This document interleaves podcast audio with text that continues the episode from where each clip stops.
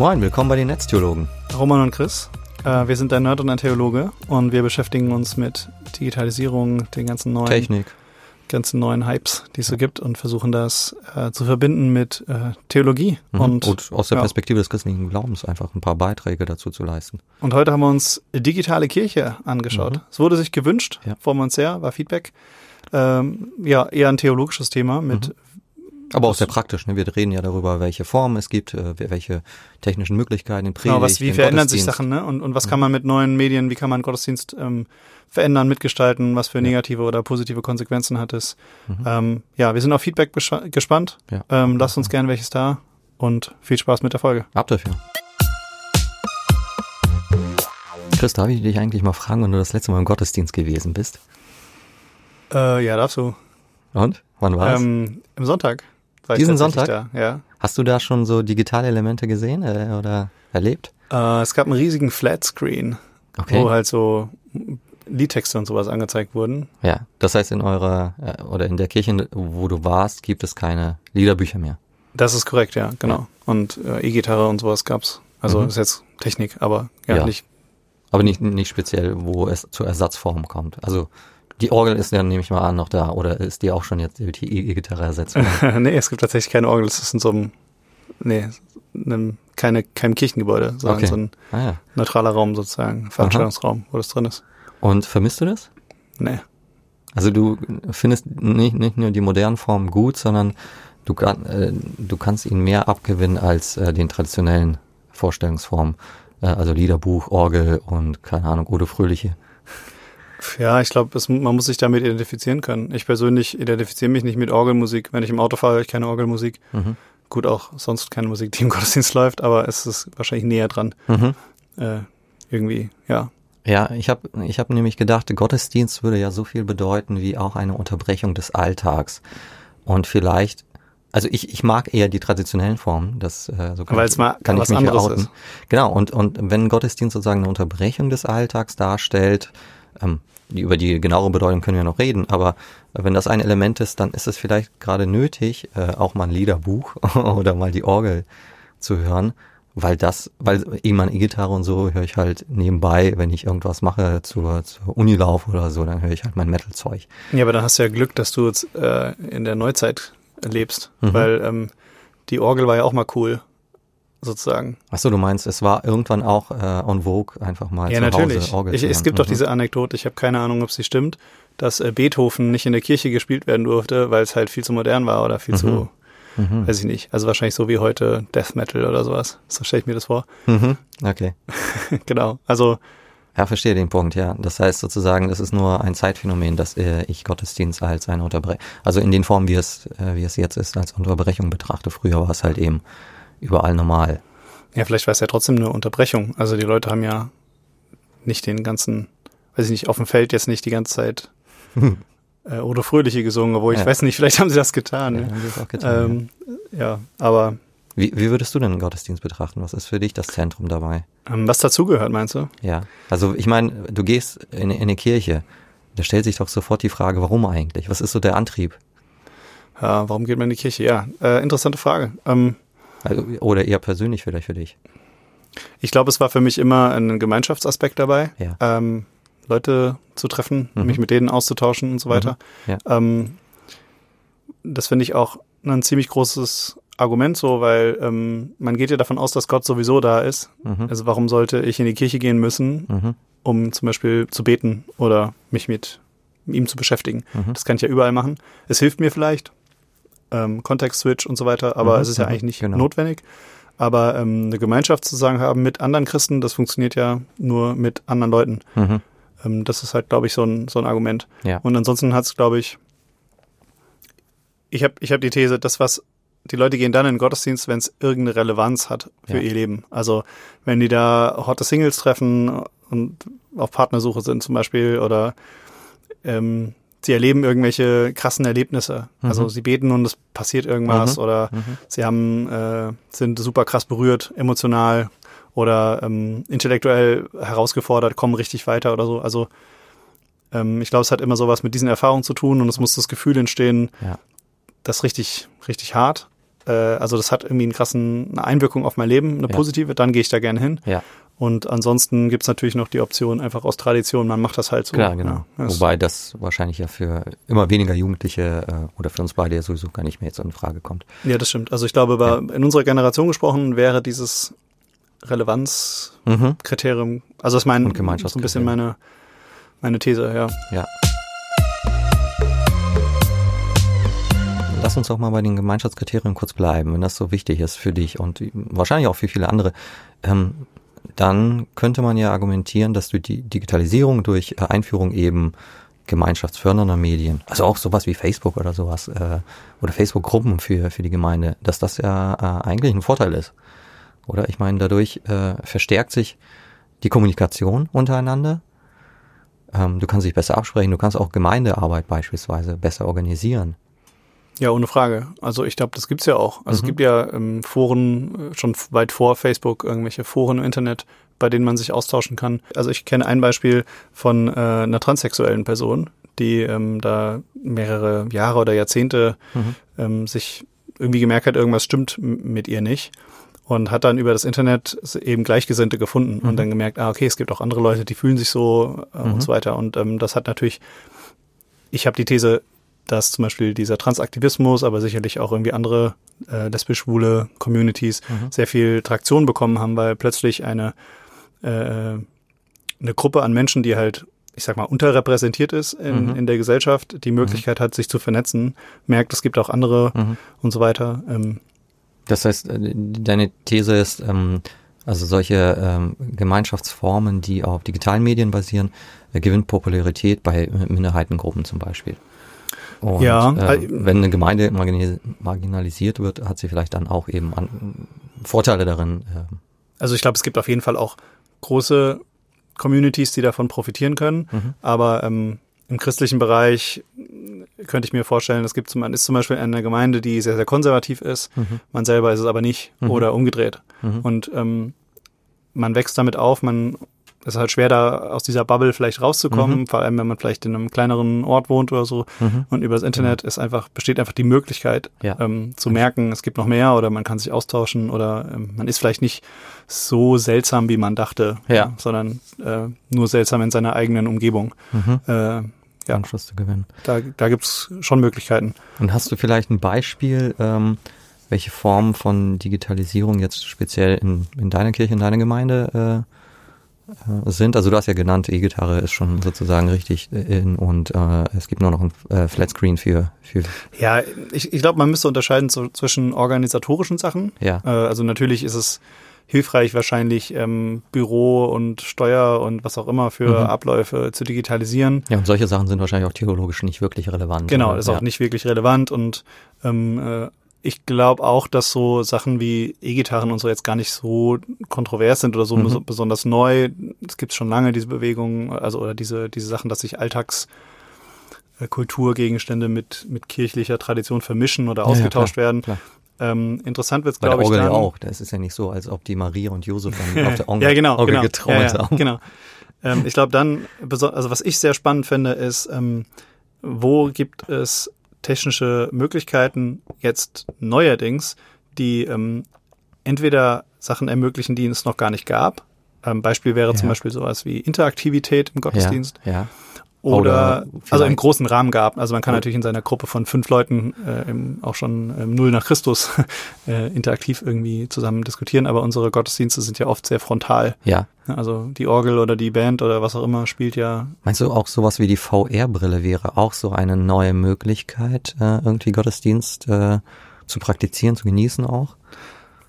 Oder ist das jetzt Ja. schon zu abgefahren? Ich glaube, man kann noch mal einen Schritt zurückgehen. Also was es halt, also was mit etablierten Technologien vielleicht möglich ist. Ähm, da, das ist gar nicht so, so einfach, glaube ich, da irgendwas zu finden, sonst hätten es auch Leute schon mehr ausprobiert. Also jeder streamt natürlich, äh, kennt Streaming-Gottesdienste, aber das gab es ja auch schon im Fernsehen Gottesdiensten oder Radioübertragung von Predigten. Ja. Was jetzt stärker dazugekommen ist, ist eine Asynchronität. Also ich kann natürlich mein, äh, mein On-Demand, äh, meinen Gottesdienst irgendwie immer Montagmorgens hören, obwohl er eigentlich Ja. live am Sonntag geschickt wurde. Das ist vielleicht theologisch interessant. Genau. Was passiert dann halt? Ja, also kann Gott dann noch wirken? Mhm. So in der Regelung. Also das, sowas gibt's natürlich. Ähm, Und was ich besonders spannend fände, vielleicht finden wir heute irgendwas raus, weil ich, also ich habe da Mhm. kein Konzept ist, gibt es vielleicht ähm, Gottesdienstformen oder Formen noch allgemeiner gesprochen von christlicher Mhm. Interaktion oder Zusammenleben oder Austausch, der, der durch, dadurch, dass wir jetzt technische Möglichkeit haben, wieder Mhm. ähm, näher an dem ist, was zum Beispiel die Jünger Mhm. in der Bibel gemacht haben oder in, in, in Mhm. damaligen Urgemeinden. Ja. Also gibt es da was, was man wiederbeleben könnte, was Mhm. irgendwann vielleicht untergegangen ist, weil es einfach unpraktisch war? Mhm. Ähm, ja, und was jetzt vielleicht wieder funktionieren würde. Also Ja, da, das ist natürlich eine richtig spannende Frage. Ja, müssen wir mal gucken, ob wir was dazu finden. Aber lass uns doch mal noch zurückkehren zu diesen äh, Fernsehgottesdiensten und den Streaming-Geschichten. Also ich bin immer davon ausgegangen, dass ein Fernsehgottesdienst immer nur eine Ersatzform eigentlich des Gottesdienstes ist. Und zwar, ähm, also so Mhm. war immer mein Denken, es ist immer, äh, es ist eine Form des Gottesdienstes für Menschen, die eben nicht in die Kirche gehen können. aber es ist Beispielsweise- besser, in die Kirche zu gehen, sozusagen. G- Ja, so würde genau, so würde ich argumentieren, es ist besser in die Kirche zu gehen, aber weil du beispielsweise krank bist, äh, ans Bett gefesselt halt oder wie, was welche, welche Gründe auch immer. Ähm, Mundgeruch. eben- ja, vielleicht nicht, aber jedenfalls auch ein möglicher Grund. Und wenn du da eben da deswegen nicht partizipieren kannst an Abendmahl oder eben an der Gemeinschaft, die du ja auch am Anfang betont hast, ähm, kannst du dir äh, sozusagen das Wort Gottes mindestens auch im Fernsehen holen. Oder das wäre dann vielleicht jetzt äh, das äh, das, was heute gemacht wird im Stream. Und du hast natürlich recht, dass man dann eben unterscheiden muss zwischen Livestream und äh, und sowas wie On Demand, also das, was du montags oder mittwochs abrufst. Das kann man schon unterscheiden, wobei ich aber jetzt äh, unverständlich finde, warum äh, das Wort Gottes äh, live besser wirken sollte, als äh, wenn ich es mir mittwochs anhöre oder so. Ja, ich glaube, das, ich würde es auch, Ja. also, Also der einzige denken, Punkt, der, der, der, der Sinn macht für mich, ist ähm, live, das wäre dann einfach am Sonntag und der Sonntag ist eben ein traditioneller Feiertag und sozusagen alle Christen stimmen. Ach so, äh, das ist dann irgendwie so ein Gemeinschaftselement nochmal. Genau, ja, das verstärkt Ja. das Gemeinschaftswillen, weil eben nur alle, alle Christen eben das äh, Bekenntnis da sprechen, das Vaterunser dann an dem Tag sprechen und so, so und so weiter. Aber was ich interessant finde, ist die, ähm, also Jesus selber hat ja nie was aufgeschrieben. Mhm. Also man vermutet, soweit ich weiß, dass er wahrscheinlich schreiben konnte. Aber er hat sich aus irgendeinem Grund dazu entschlossen, nichts aufzuschreiben. Mhm. Also er hat trotzdem ist es, hat er natürlich ein, eine Einwirkung gehabt auf das, auf die Weltgeschichte, wie wahrscheinlich kaum oder sogar kein anderer. Mhm. Aber er hat nichts aufgeschrieben, sondern alles, was wir von ihm wissen, sind ja quasi Leute, die das dann für ihn gemacht haben. Und ähm, ich finde den Gedanken interessant. Das ist, ähm, soweit ich das äh, äh, gelernt habe, auch ein Anteil in der jüdischen Tradition, dass das gesprochene Wort in irgendeiner Art und Weise besonders war, Mhm. weil ähm, man es nicht festhalten konnte. Mhm. Also heute natürlich schon mit sowas wie Podcast. Mhm. Aber ähm, ich habe irgendwie ein, ein, ein Wort gesagt Mhm. und das ist ja nicht greifbar. Ich habe, Mhm. also man verliert ein bisschen die Kontrolle darüber Mhm. als Mensch. Ja. Und ähm, dass das eine Genau. etwas positiv besetztes ist. Also ich kann etwas sagen, was was jetzt nur jetzt zu hören ist, was ich nicht festhalten kann, was ich mir nicht nochmal anhören kann Mhm. und, und dass das etwas Besonderes und auch eine gewisse Qualität sein kann. Mhm. Und äh, das ist natürlich das Gegenteil von dem Aufzeichnen und immer wieder anhören, was wir Ja. natürlich heute allgegenwärtig haben. Ja. Wobei man natürlich richtig. auch sagen muss, der Gedanke an sich, den hat man ja auch mit den schriftlichen Überlieferungen dann gehabt. Mhm. Ne, also selbst im Alten Testament und natürlich dann die Evangelien im Neuen Testament, die wurden ja irgendwann aufgeschrieben Mhm. und dadurch haben sie ja eben diese gleiche Asynchronität bekommen wie Mhm. heute ein Mhm. aufgezeichneter Gottesdienst oder so. Mhm. Ähm, Ja. ja. Also da bin ich total bei dir und ich glaube, das ist auch was ähm, äh, vor vielleicht 30, 40 Jahren in dieser Wortgottestheologie so ganz prominent war. Was, was war da? Genau. Genau, dass man eben den Aspekt ähm, äh, des Glaubensgeschehens, also wie komme ich zum Glauben, ganz stark fokussiert hat auf dieses Wortereignis, was du gesagt hast, nämlich, ähm, dass es äh, nicht im Lesen äh, ähm, populär oder stark zur Geltung kommt, sondern gerade wenn es gesprochen wird. Weil, und das finde ich auch ein super Punkt, den du angesprochen hast, das Wort eines Menschen ähm, hat eine ganz starke Passivität äh, für dich, weil du es nicht kontrollierst. Ne, also wenn du ein Buch aufmachst, äh, Neues Testament, äh, Römer 1 oder so, dann äh, kontrollierst du sozusagen, was du liest. Du bist sozusagen. Auch wie schnell man liest. Ja, genau, und, du bist ja, Herrscher was dieses man betont Wortes. oder sowas, ja. Mhm. Äh, Und wenn du es hörst, und deswegen ist ja die Predigt, äh, deswegen wird ja in der Predigt auch gelesen, was, ähm, ein Bibelwort wird gelesen und dann ausgelegt. Wenn du das hörst, dann hast du es nicht unter Kontrolle. Und dann ist die Theorie sozusagen hinter dieser Wortgottestheologie, ähm, diese Passivität, die du da, da erfährst, die verstärkt diesen Glaubensvollzug einfach. Also Gott kann sozusagen besser wirken, wenn es dir entzogen bleibt und auf dich zukommt und dich überrascht und dich überwältigt vielleicht sogar und so, solche Dinge. Aber das erfahren wir auch, finde ich, äh, als Beispiel zu nehmen, das erfahren wir auch in der äh, zwischenmenschlichen Kommunikation. Und das kann man ja auch ganz, ganz gut übertragen auf Chats oder so.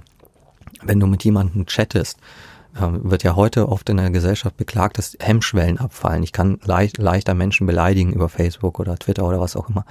Ähm, das würde mir kaum einfallen, wenn ich im Angesicht der Person stehen würde und dann ihn ähm, also ihn ähnlich angreifen oder beleidigen würde. Das würde ja kaum jemand machen, äh, weil dieser Aspekt des Zwischenmenschlichen, der Blick, die Worte, deine Mimik und so, die wirken sehr stark auf mich und hemmen auch ähm, sozusagen gewisse Emotionen, lassen mich passiv werden auch. Ich erfahre dich viel stärker, als wenn ich nur von dir lese und so. Aber mir fällt dann auch ein, es kann natürlich auch in einer gewissen Weise aufgeladen werden. Also mhm. wenn ich meinen charismatischen Prediger habe, der mhm. äh, auf der Bühne rumschreit, der sehr emotional ist oder so, ja. dann kann das ja auch ein mitreißendes Element ja, genau. haben, wo ja, ja, was sicherlich auch was Manipulatives haben kann. Absolut, ja. Das ähm, genau, äh, absolut. Also sozusagen die Methode der Übertragung sichert noch nicht, ähm, dass die Übertragung gut ist. Also davon spricht ja auch Paulus, wenn er diese Charismen erwähnt. Jeder hat ein Charisma.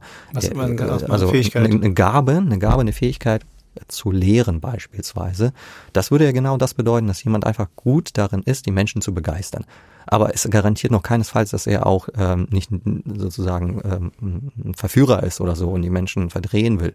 Auch ja, das okay, da gibt's ja so auch. Eine Kontrollinstanz dann irgendwie, ne? Die. Mhm. Ja, okay. Genau, oder beziehungsweise äh, für äh, vielleicht würden äh, die Christen sagen, dass diese Kontrollinstanz eben die, die Schrift ist.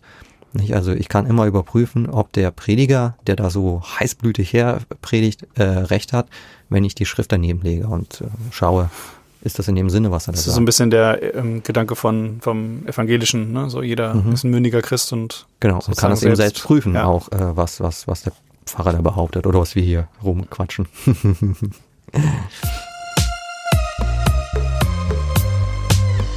Aber ähm, nochmal zurück dann eben zu den digitalen Medien. Also ähm, man merkt vielleicht schon, dass ich eher so der bisschen der konservative Typ bin und eher das äh, ja das Wort gerne hört oder eben äh, also klassisch irgendwie äh, vorgelesen in einer großen Kathedrale oder genau sowas. ja Irgend, irgendwie reizt mich das äh, das zu genießen ähm, nichtsdestotrotz würde ich jetzt also ich kenne natürlich auch Gemeinden die super modern aufgestellt sind aber dann wirkt es für mich, das ist ein ganz subjektiver Eindruck, dann wirkt es für mich schon wie eine, wie eine Medienshow.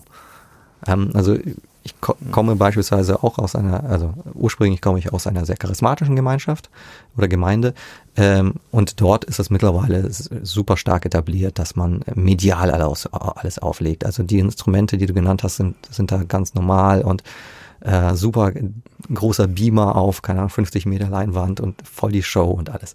Das heißt, du bist so ein bisschen im Gottesdienst-Detox-Mode, könnte man. Ja, so, so könnte man. Das war eben meine frühere Gemeinde. Heute bin ich eher in einer sehr klassischen, ruhigen Gemeinde, auch viel, viel weniger Menschen, die das besuchen. Äh, und ich erfahre, wenn ich so zurückkehre manchmal in diese ursprüngliche Gemeinde, dass das eher für mich wie eine überwältigende Medienshow. Also mir fehlt nur noch das Feuerwerk, dann geht's richtig los.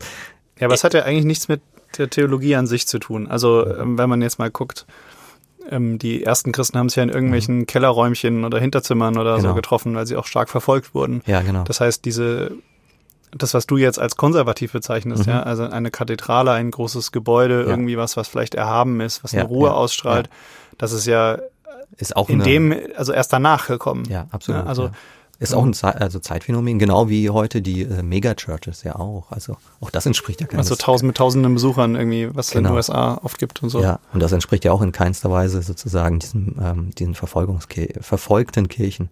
Ja, aber auch da ist es doch so, dass ähm, als das Christentum in Europa irgendwann zur Staatsreligion wurde, mhm. dass es dann diese, ich nenne es mal, Skalierungsprobleme hatte. Mhm. Also ähm, ich finde, man sieht das immer im katholischen Abendmahl. Also mhm. früher haben die ja alle ein riesiges Festmahl oder was halt mhm. da war wahrscheinlich. Mhm. äh, haben es zusammen gegessen Ja. und, und, und äh, die Katholiken, Ja, also Ähm, man kann vielleicht noch ergänzen, also das, äh, das, der ursprüngliche Gottesdienst im Neuen Testament ist ja eine Mahlsgemeinschaft. Man trifft Ja, genau. sich zum Essen und Quatschen. ja, Und wenn es gut läuft, noch einen kleinen Wein hinterher. Also Ja. so, so diese Predigtvorstellung, das ist ja auch alles relativ Ja, genau, später. genau. Das, Mhm. also ich, das ist ja das, was ich meinte. Ja. Ich glaube, dass, also vor allem, weil dann das Christentum äh, Staatsreligion und extrem populär und Mhm. wurde und skalieren musste sozusagen. Zur konstantinischen Wende ist das ja gewesen. Irgendwie, genau. Jahrhundert, ja. Genau. Und plötzlich hat man eben das Problem, ja, wie kriegen wir denn jetzt ähm, Brot und Wein oder vielleicht sogar noch mehr Mhm. an äh, 600 Leute im Gottesdienst ausgegeben? Und das auch noch so, dass es halt vielleicht nicht ewig dauert. Mhm. Und dass man dann halt irgendwie Obladen erfunden hat und irgendwie äh, Und deswegen äh, auch hier nochmal kurz, deswegen nehmen die äh, in der katholischen Kirche die äh, Gemeindemitglieder ja den Wein nicht. Ja, genau, das kann man halt nicht so gut skalieren, oder? Das ist der Grund, warum die Katholiken diese Oblaten erfunden haben, Mhm. weil sie plötzlich mit sehr wenig Aufwand sehr vielen Leuten am Abendmahl teilnehmen lassen können. Genau. Was aber natürlich eine Entfremdung ist zu dem, wie die ersten Jünger Abendmahl gefeiert haben, die halt einfach, wie du gesagt hast, Tischgemeinschaft hatten. Genau. Und Äh, Brot und so weiter. einfach. Ja. Und ich, ich glaube, dass daher auch diese frontalen Elemente des Gottesdienstes kamen. Mhm. Also plötzlich, Mhm. man kann halt in einer Runde mit 600 Leuten nicht so gut sich über den Glauben unterhalten. Mhm. Absolut, ja. Ähm, und aber was noch sehr gut funktioniert, ist halt eben eine Bibelstelle vorlesen Mhm. oder eine Mhm. Auslegung, eine Predigt dazu zu hören. Das Ja. kann man für viele verfügbar machen. Und diese Elemente, genau wie Musik, ich kann einen Orgelspieler haben und der kann 600 Leute können gleichzeitig zuhören. Ja. Und ich habe schon das Gefühl, dass diese Elemente, die halt eben auch für viele Menschen funktionieren, Ja. also so Mittelalterzeit, äh, Mhm. dass die sich durchgesetzt haben Mhm. und auch jetzt im heutigen, in der heutigen Kirche einen, äh, einen großen Bestandteil haben. Mhm. Währenddessen ja ähm, Elemente, die wie zum Beispiel das gemeinsame Essen äh, und Quatschen und Wein trinken. Genau, zu, zu, zurückgegangen sind. Genau, weil, weil die halt einfach nicht mehr so gut funktionieren mit großen Mengen. Absolut. Und da ist halt das Interessante, haben wir jetzt vielleicht die Möglichkeit, Das zu reaktivieren. ja, manche Elemente davon wieder zu Ja, reaktivieren. das stimmt. Und- also auf der einen Seite müssen wir auch fragen, ist das, ist das ursprüngliche das Bessere gewesen? Ja, also man kann Ja, ich muss, da muss das ja nicht werten. Man kann ja Genau. nur, man, also die Predigt ist ja nicht schlecht oder Genau. Orgel oder Musik hören. Ja. Aber ähm, ich glaube, es gibt schon verschiedene Zugänge Mhm. zu zum Glauben an sich, aber auch Mhm. zur Welt. Und Genau. ähm, es gibt ja Leute, die sind künstlerisch begabt und lesen nicht so gerne. Mhm. Also es ist ja unfair, wenn die Leute, die halt gerne lesen, jetzt irgendwie es viel leichter haben, äh, im Christentum sich zurechtzufinden, weil sie halt einfach hübsch lesen können. Mhm. Aber jemand, der, weiß ich nicht, diskutieren möchte oder gut malen kann oder handwerklich begabt ist oder es Ja. gibt ja so viele Sachen. Nein, das finde ich, das finde ich ja total einen spannenden Gedanken. Und hier würde ich gerne antworten, dass, äh, ähm, dass das, was du beschreibst, dieser Verlust an, an Sinnlichkeit und an Formen der Gestaltung, dass das scheinbar ein sehr protestantisches Problem ist. Das haben wir bei katholischen Kirche ja noch durch die Ikonen, durch die ähm, So also diese Ähm, bildhauerische Elemente genau und so durch noch haben, ja. durch diese diese Pracht in den Kirchen ist das nochmal anders und besonders äh, krass wird das dann noch, wenn du in die Ostkirche gehst, nach Russland, Griechenland oder so. Dann siehst du ja sofort, äh, erstmal ist die ganze Kirche mega geschmückt durch äh, Ikonen. Überall sind Heilige abgebildet. Die griechische Kirche bemalt ja ihre ganzen Wände äh, mit der mit der Heilsgeschichte, ne, von Adam bis Mhm. Christus, äh, ist jedes Motiv da drauf gemalt und dazwischen tummeln sich eine Million Heilige, die irgendwie auch noch äh, wirken und die Gläubigen müssen nicht sitzen. Es gibt ja überhaupt keine Bänke in den Ostkirchen. Die laufen da querbeet durch die Gegend, während die Priester in der Mitte äh, ja, fast schon eine Show aufführen, möchte ich mal vorsichtig sagen, beziehungsweise dann eben äh, bestimmte, ähm, bestimmte Ereignisse zelebrieren. Und die Gläubigen laufen da rum, küssen die Ikonen, beten mal hier, mal da, gehen mal zum Priester, müssen mal eben beichten oder sowas. Also eben nicht so frontal. Nein, so, überhaupt nicht. Ja. Es gibt, es gibt dieses Verständnis äh, von, des Frontalen äh, in der Ostkirche fast gar nicht. Es gibt durchaus eine Predigt, die dauert fünf Minuten und da kannst du mal zuhören, das ist auch ganz nett.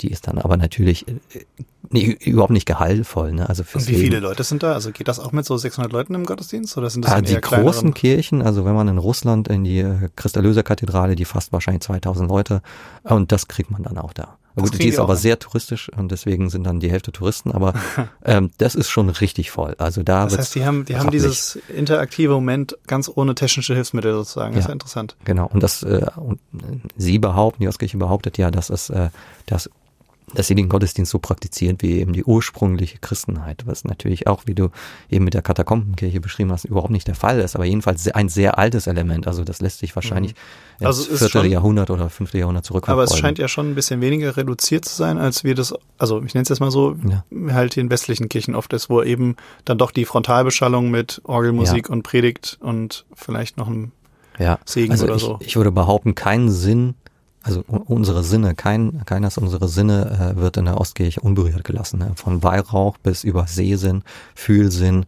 Äh, du musst Ikonen oder kannst die Ikone ja küssen, berühren und alles. Da wird sozusagen alles irgendwie in dir angeregt. Das ist schon mhm. extrem. Das ist halt bestimmt anders. für manche Leute auch ein bisschen überfordernd. Die sind dann froh, wenn sie sich einfach nur ja, beziehungsweise du kannst Radio-Gottesdienst ja, antun. Ne? Ja, ja, ich, äh, ich habe mich immer so gefühlt tatsächlich, dass es so, wow, okay, worauf gucke ich jetzt genau, was muss ich verfolgen? Ich bin irgendwie hier fremd. Aber du hast trotzdem vollkommen recht, du kannst dich ja auch nur auf eine Sache fokussieren. Ne, wenn du eben ein künstlerischer Mensch bist, dann reicht dir das vielleicht mit den Ikonen. Und es ist schon dein Gottesdienst, wenn du einfach nur dahin gehst und kurz mal zur Maria betest oder so, die äh, sie noch küsst und so und nach Hause gehst. Reicht ja schon, wunderbar, hast alles, ja. hast alles geleistet sozusagen. Um jetzt nochmal zu gucken, wie kann man, wie kann man das gestalten? Weil das ja. ist ja eigentlich das, also wenn ich jetzt das wäre das technisch Spannende jetzt. Ne? Das wäre das Spannende und ich glaube, das mhm. Schwierige auch. Also wir mhm. werden das sicherlich nicht alleine hinkriegen. Vielleicht äh, habt ja ihr äh, Hörerinnen und Hörer noch Ideen genau. und, und könnt uns da was zuschicken oder einfach selber was umsetzen oder macht's vielleicht schon. Ähm,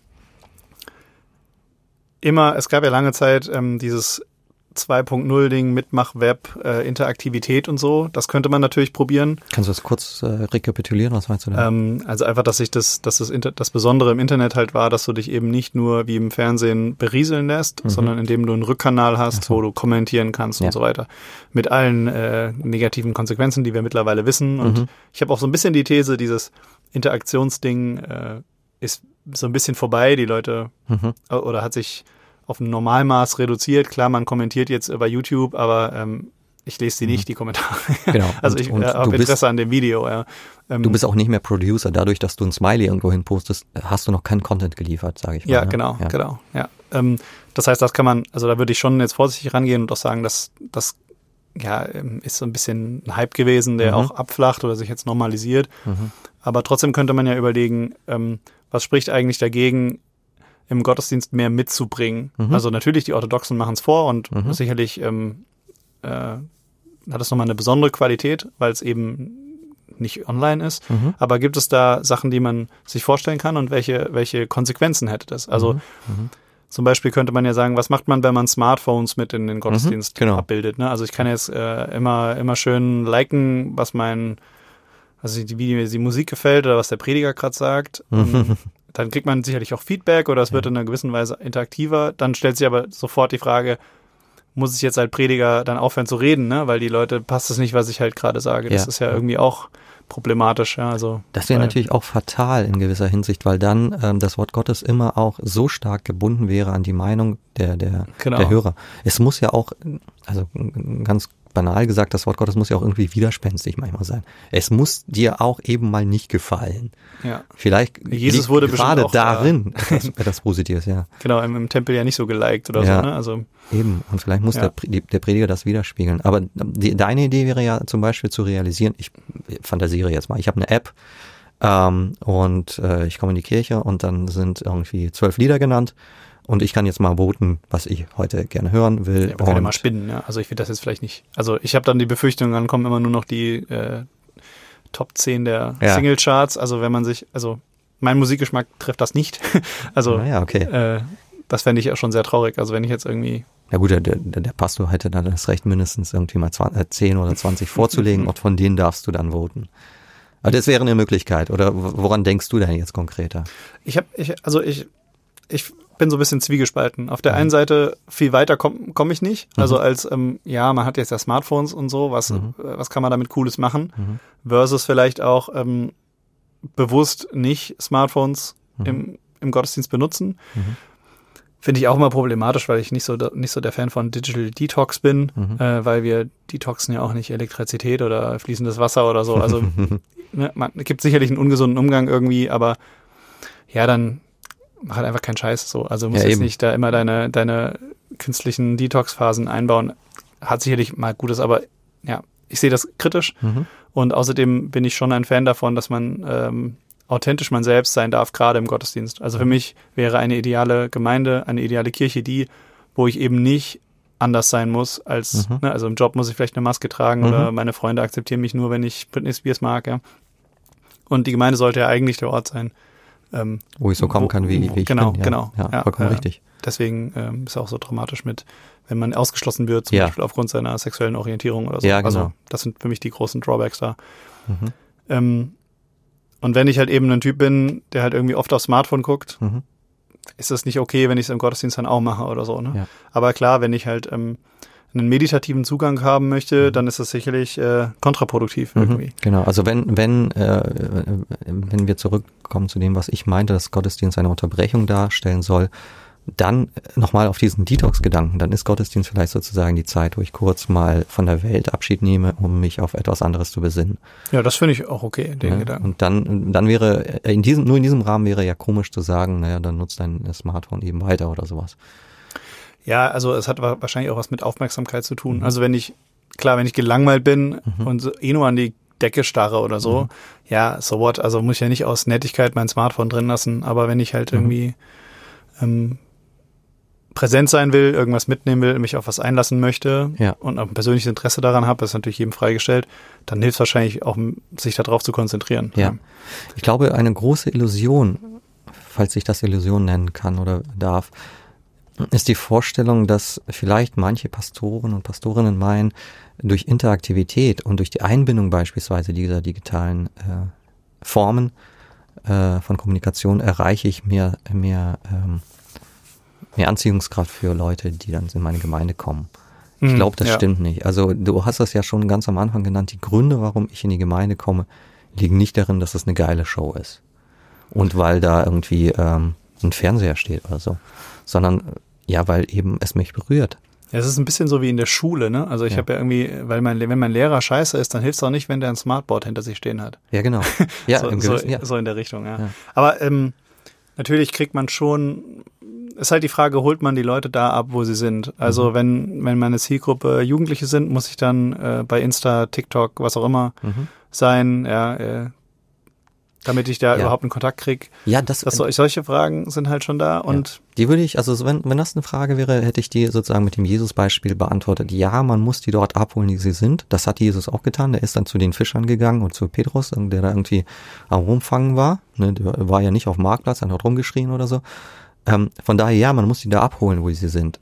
Aber man muss dafür nicht die Formen äh, selber dann ähm, sozusagen zum Standard erheben. Ich muss jetzt nicht meine Predigt auf äh, TikTok oder auf äh, Twitter oder so äh, äh, laufen lassen, Dauer in Dauerschleife. Ne, muss man weil dann nicht, bin ich sozusagen auf den Marktplatz und schreie nur rum. Aber es ist natürlich klar, dass ich da auf diese Form aufmerksam äh, sein muss, weil in diesen in diesen Formen sich Menschen bewegen, die ich ansprechen äh, will als Christ Ja. beispielsweise. man könnte auch sagen, ähm, hätte die Kirche was zu sagen, dann würden die Leute auch hingehen. Mhm. Ne, also kann man ja auch sagen. Also es ist ja definitiv nicht so, dass alles Leben sich nur virtuell abspielt. Also Mhm. natürlich ist es witzig äh, und hin und her und jeder macht das. Mhm. Aber die Leute sind ja nicht in einer virtuellen Realität gefangen, aus der sie Ja. nicht mehr raus wollen. Also außer Ja. vielleicht ein paar, dass er eher vielleicht krankhaftes Verhalten ist. Mhm.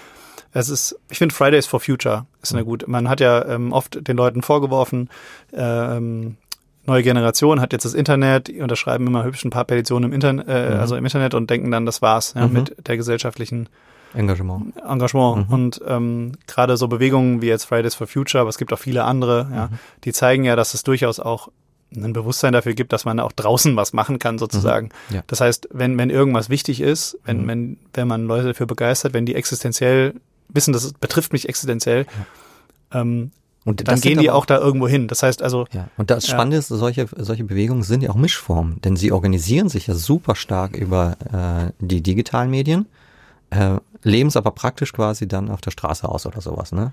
Das hatten wir auch bei diesem Hongkong-Beispiel doch auch. Ja. Ja, oder umgedreht. Man, also ich glaube, das Problem ist halt nur, weil ich meine Kirche jetzt ein bisschen digital mache, Mhm. gucken, ist es halt nicht interessanter. Mhm. Also wenn mein, mein Gottesdienst irrelevant ist, dann ist er ja genauso irrelevant, wenn ich ihn bei YouTube gucken kann. Ja. Das heißt, Eben. ich glaube, das ist eine wichtige Unterscheidung, die man treffen muss. Also, Mhm. dass man sagt, wenn man, wenn man Medien benutzt, Mhm. dann halt also man muss sich, glaube ich, auf Denkweisen einlassen oder so, Mhm. ne? Oder oder und nicht einfach nur was Altes woanders nochmal abspielen. Mhm. Ähm, also und das ist ja vielleicht das, also wie kann man, wie kann man Gottesdienste verändern, so dass sie halt ansprechender sind und so. Mhm. Ähm, oder vielleicht auch, dass die Gesellschaft an sich sich ändert durch digitale Medien, Ja. schneller wird und so weiter, Ja. ne? also kurzlebiger. Und allein schon auf diese Veränderung in der Gesellschaft muss Ja. man ja in einer gewissen Weise reagieren. Wenn man authentischen Gottesdienst machen muss, muss man, Ja. also die Leute, außer, Ja, das würde mich nicht, also wenn, wenn das ähm, dein Vorschlag wäre, würde eine Idee von mir sein, dann muss ähm, im Zuge dessen beispielsweise die Kirche erreichbar sein durch digitale Medien. Ne, beispielsweise ähm, durch eine Beicht-App oder sowas oder durch einen persönlichen Zugang äh, oder also zu einem digitalen Zugang zu meinem Pastor oder so. ja, das, das, Ja, finde ich sehr interessant, ja. Das, das wäre nur sozusagen eine, eine Lösung, wo die, wo die Kirche sich nicht einfach nur mit ihrem äh, mit ihrer Botschaft von der äh, wird äh, von der analogen Welt zur digitalen einfach nur fortschleicht, sondern wo sie in der digitalen Welt Möglichkeiten bietet, mit ihr in Kontakt zu treten. Ich finde, ähm, ich finde das Beichte- und Chat-Thema äh, sehr interessant, weil wenn man auch wieder ins Internet guckt, anonyme Alkoholiker, ähm, Foren für, ähm, ich denke mir das aus, Menschen mit pädophilen Neigungen oder so, also jetzt nicht, weil die da Bilder tauschen wollen, sondern weil sie ein Problem damit haben. Ne? Und Also so anonyme Hilfsgruppen, dass man die Beichte, man geht zum Pfarrer und sagt ihm, hey, ich habe Scheiße gebaut und der Pfarrer spricht einem zu, hier hast du Vergebung und so weiter. Ähm, das ist ja auch so eine zentrale Instanz. Währenddessen jetzt sowas wie anonyme Alkoholiker oder Selbsthilfegruppen, die treffen sich ja in einer Gruppe. Mhm. Ne, und das äh, haben auch eine gewisse anonym eine Möglichkeit, dadurch vielleicht auch eine Ehrlichkeit eher. Mhm. Ja. Sowas ähm, kann das Internet ja schon unterstützen. Also Ja. Leute, Leute sind ja viel schneller ähm, eben bei Google Probleme eingeben, als sie zum Beispiel ihrem Partner sagen, ne? Geschweige denn ihrem Seelsorger, Psychiater, was auch immer. Ja. Also, dass man da ähm, solche Räume vielleicht schaffen kann, die man auch christlich füllt, sozusagen. Mhm. Ja, definitiv, Ähm, genau. Wo, wo eben die christliche Kirche ähm, Position und Lösungen präsentieren kann. Das ist richtig. Und dann hat man auch diesen, diesen, diesen Gemeinschaftscharakter, weil ich kann natürlich, angenommen, ich habe ein Problem mit Alkohol. Mhm. Also ein, ich vermute, jeder Christ, der Probleme mit Alkohol hat, wird das ja irgendwie in einem Gebet formulieren oder so. Mhm. Aber ähm, das ist ja auch nicht schlecht. Ähm, aber es scheint nochmal irgendwie einen mehr, mehr Bewegung zu bekommen, wenn ich halt mit, mit anderen Leuten, die auch das Problem haben, mich austauschen kann. Vielleicht sogar gemeinsam mit denen Mhm. ähm, Gottesdienst feiern kann oder, oder ähm, Gebete füreinander sprechen kann oder so. Mhm. Also da ist ja dann dieser Gemeinschaftsfaktor wieder drin. Und da, Genau, da können, definitiv. glaube ich, ähm, so, so Medien auch schon, schon helfen. Ja. Ähm, wo, wobei vielleicht, ja, das dann auch wieder, wo sind theologische Grenzen? Also kann Mhm. ich eine Beichte abnehmen in einer äh, Online-Form? Ich würde Mhm. sagen, Mhm. ähm, Beichte ist ja dann per Definition schon so ein bisschen anonym. Also diesen alten Beichtstühlen, die man in den Ki- Kirchen hat, da kann der Pfarrer oder Priester ja auch nicht richtig sehen, wer da ist. Ähm, das widerspricht sich ja nicht mit einem Avatar oder ist vielleicht Ja. ähnlich wie ein Avatar im Internet. Ja. Aber wie sieht's aus mit anderen christlichen Elementen? Ja, ich würde sagen, das ist äh, theologisch, äh, kann man das beantworten. Es ist möglich, diese die Beichte online, sage ich mal, abzunehmen, weil das äh, sonst voraussetzen müsste, eine Bedingung, eine Bedingung, um Vergebung zu erfahren, ist, dass du äh, im Raum vor mir bist. Und das kann nicht sein. das stimmt. Also ja. du kannst nicht äh, für die Vergebung durch, durch Gott, Gott spricht diese Vergebung hier aus, als Pastor kannst du nicht Bedingungen aufstellen. Und deswegen kann auch die eine Bedingung nicht sein, dass du äh, eben im Raum bist, sondern du kannst auch eben zu Hause bleiben. Ja, aber meinst du, es gibt ähm, Formen oder, oder Dinge, die halt nicht sich digital abbilden lassen? Ja, ja, wir könnten ja über, äh, über so etwas wie äh, die Sakramente reden, also Handlungen, die für die christliche Kirche einen besonderen Wert oder eine besondere äh, Würde haben, beispielsweise Abendmahl und Taufe. Ähm, und hier die Taufe, also lä lässt sich das praktizieren am Bildschirm? Kann ich mich am Bildschirm taufen lassen? Das klingt erstmal komisch, ne? Du brauchst Wasser, das muss über deinen Kopf, dann musst du ähm, die Worte hören vom Pastor, dass du jetzt getauft bist auf äh, den Vater, den Sohn, den Heiligen Geist und so weiter. Und Das ist natürlich schon eine gewichtige Frage. Lässt sich das digital abbilden? Über, naja, sagen wir Skype oder sowas. Ja, oder auch sowas wie sich verheiraten lassen Mhm. oder so. Ne? Also ging Genau, das? ja, ginge das auch. Hast Ähm, du- dann- Vermutung ist, ist, das ginge. Also Mhm. wenn ich jetzt wieder die Taufe nehme, ginge das, weil nämlich äh, mein Verständnis jenes ist, dass diese besondere Zeichen, die diese Würde genießen in der, in der Kirche, also Taufe und Abendmahl, ähm, dass die A, abhängig sind vom Gotteswort. Und das ist eben in diesem Falle, ich taufe dich auf den Namen des Vaters und des Sohnes, des Heiligen Geistes. Das ist das Gotteswort. Das muss gesprochen werden. Ohne das äh, äh, erhält diese, diese Handlung, diese Würde nicht. Und das zweite ist, dass ich das Element des Wassers sehe. Ich glaube nicht, dass es relevant ist, das Wasser auf meiner Haut zu fühlen.